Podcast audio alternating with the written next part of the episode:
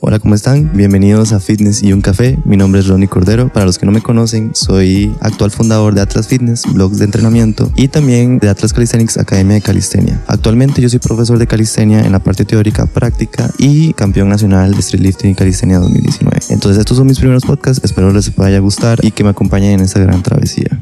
No todo son barras y pesas. No todo es sudor ni fuerza bruta. Todo gira en torno a la ciencia del ejercicio y un café. Esto es Fitness y un café con Rodney Cordero.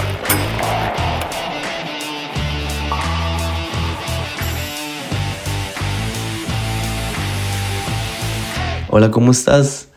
Tenía tiempo de no hacer un podcast de estos, los famosos audios en los que estoy hablando contigo.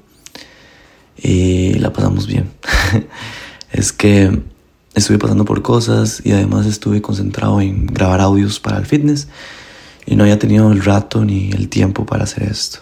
Ahorita estoy en mi cuarto, vengo de la playa y sé que, que tengo que hacerlo.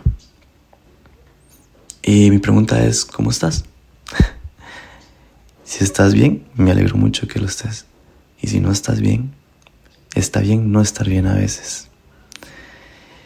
Eso nos ayuda a reflexionar y el hecho de llorar un poco también nos ayuda.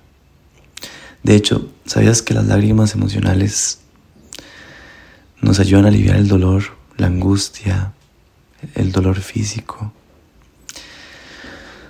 Algunas personas tontas dirán que es débil llorar, pero en realidad llorar nos sirve como calmante para aliviar el dolor que sentimos. Las lágrimas emocionales tienen un rol terapéutico aunque no lo creamos.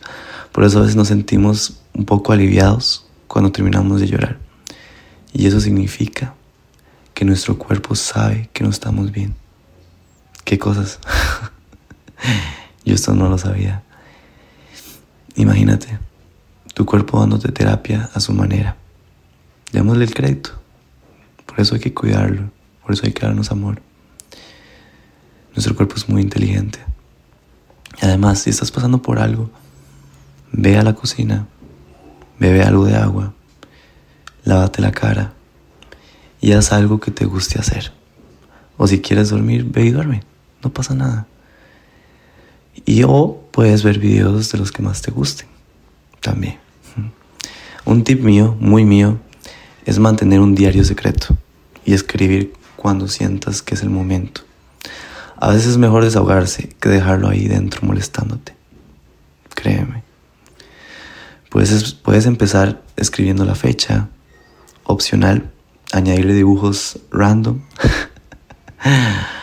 Pero esto se los comparto de mí para ustedes, de mí para ti, porque es la vieja confiable para organizar nuestros pensamientos y sirve cuando no tienes a una persona a la que confiar.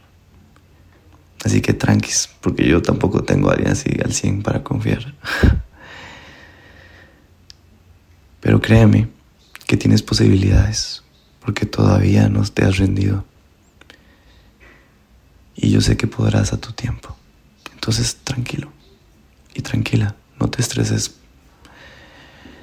Si es el momento en el que te sentís mal, siéntelo, disfrútalo, que sea parte de tu etapa y a seguir adelante, que en serio confío en que vas a estar muy bien.